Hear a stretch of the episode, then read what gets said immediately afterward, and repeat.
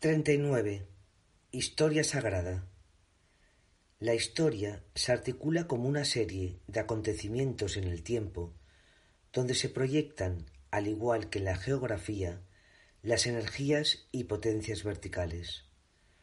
Así entendida, la historia está jalonada de hechos significativos que suponen una ruptura del nivel temporal, ordinario y profano que nada tiene que ver con las crónicas y estadísticas a que nos tienen acostumbrados nuestros contemporáneos, que sólo son capaces de fijarse en determinadas anécdotas debidamente documentadas, siempre con un propósito interesado, en particular en lo político, económico, racial o religioso.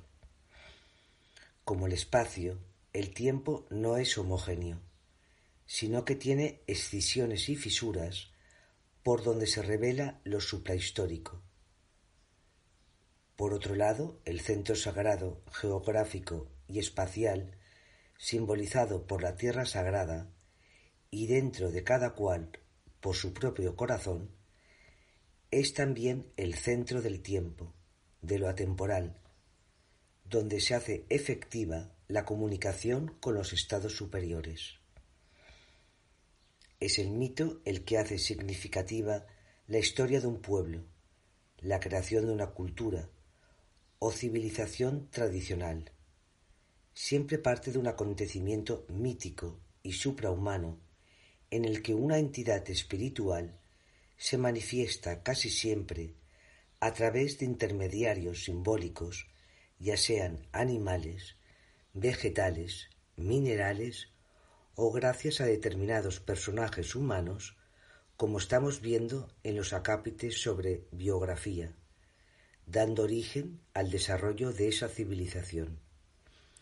Como si se tratara de un sutil cordón umbilical, esta vinculación íntima que mantiene una cultura con lo invisible y atemporal es lo que posibilita la regeneración periódica y cíclica de los hombres que la integran.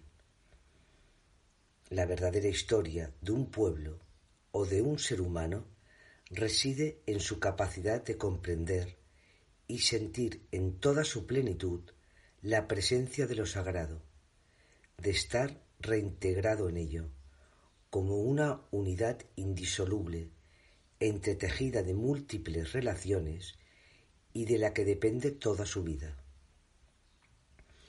Por eso han existido culturas que no han tenido historia, tal como la entendemos hoy en día, porque para éstas lo único válido, lo único real, es lo que no está sujeto a las leyes implacables del devenir.